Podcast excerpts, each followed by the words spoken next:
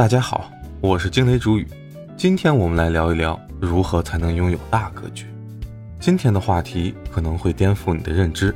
要想拥有大格局，你需要做到以下三点，或者说觉醒以下三大认知：一、打破平庸，寻求挑战。不可否认，这个世界上绝大部分的人生活都是平庸的，或者说好听一点，就都是平凡的。他们的人生有着差不多的轨迹。包括我们的父母、老师、同事、朋友，他们的生活好像被一种无形的东西所束缚，不管工作、事业、社交圈子，还有认知和思维，都是被束缚的。所以，他们从生到死的人生，一眼几乎都能看到底。或许有小的波澜，但却没有大的变化；有意外的事故，却没有精彩的故事。这样的人生格局自然不可能大。那么，如何打破这种平庸呢？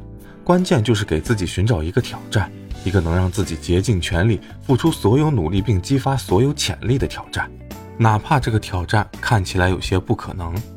有了这种挑战，你的格局就不会小。二，突破传统教育的束缚。传统教育自然有其各式各样的优点，无需多说，但这其中也是一个致命的弊端，那就是容易让我们学到一门技能、本事或者技术后。就单纯的依靠其生存，靠其为自己换取一份收入，而且大部分人的收入都称不上可观，至少很难靠此实现财富自由。不管是蓝领还是白领，都是如此。可事实上，传统教育却没有教我们如何成为一个有大格局的人，如何通过驾驭别人或者制造系统来为自己获取可观的财富，没有教我们如何赚取被动收入，如何带领一批人去做成一件事。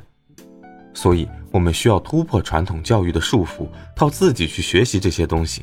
当你觉醒了这一认知时，你的格局就一定会变大，自然离财富就更进一步了。三、消除对金钱的耻辱感。在如今这个时代，金钱的可耻性似乎已经没人再提及了，大家好像都在光明正大的追求金钱。可事实上，在很多人的内心深处，对金钱还是存在偏见的。还是认为追求金钱就是功利，而且会觉得追求金钱是一种格局小的表现。可事实上，若不能从内心深处消除这种对金钱的耻辱感，格局也不可能大。